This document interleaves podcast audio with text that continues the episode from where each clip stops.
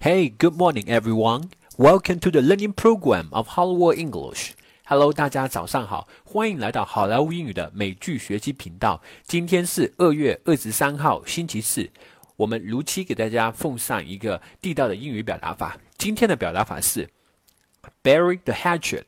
这个表达法是什么意思？又是如何来使用呢？我们大家一起来学习学习。bury the hatchet。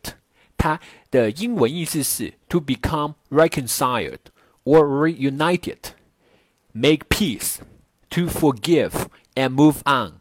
它中文意思是言归于好、和好、和解。好的，接下来我们大家一起来看一看例句，学习如何在口语和书面当中来使用这么一个地道的表达法。例句 Number one：If India and Pakistan ever managed to bury the hatchet, the two nations could even become friendly neighbors. 如果印度和巴基斯坦曾努力言归于好，两国可能都已经成为友好的邻居了。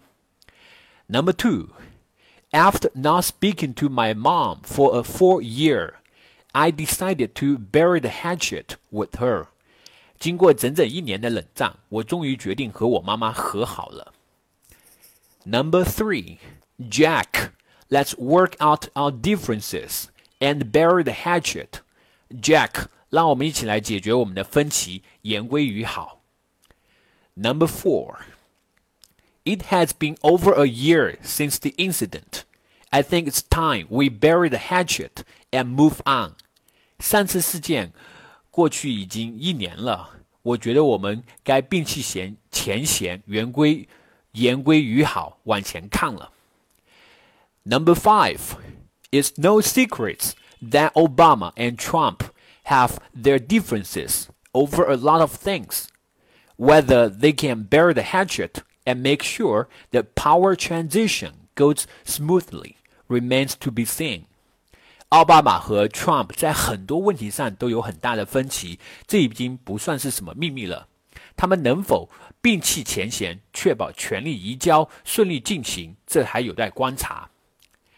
Number six, the brothers' decision to bury the hatchet comes two weeks after India's Supreme Court ruled in Mukesh's favor in a dispute over gas pricing. 在印度最高法院判决穆凯什在天然气定价纠纷案中获胜后两周，兄弟俩决定冰释前嫌。 All right, everyone, that's so much for today. 更多地道美剧英语学习资源，欢迎关注微信公众号“好莱坞英语”。我是你们的主播 Vic，我们明天再见，拜拜。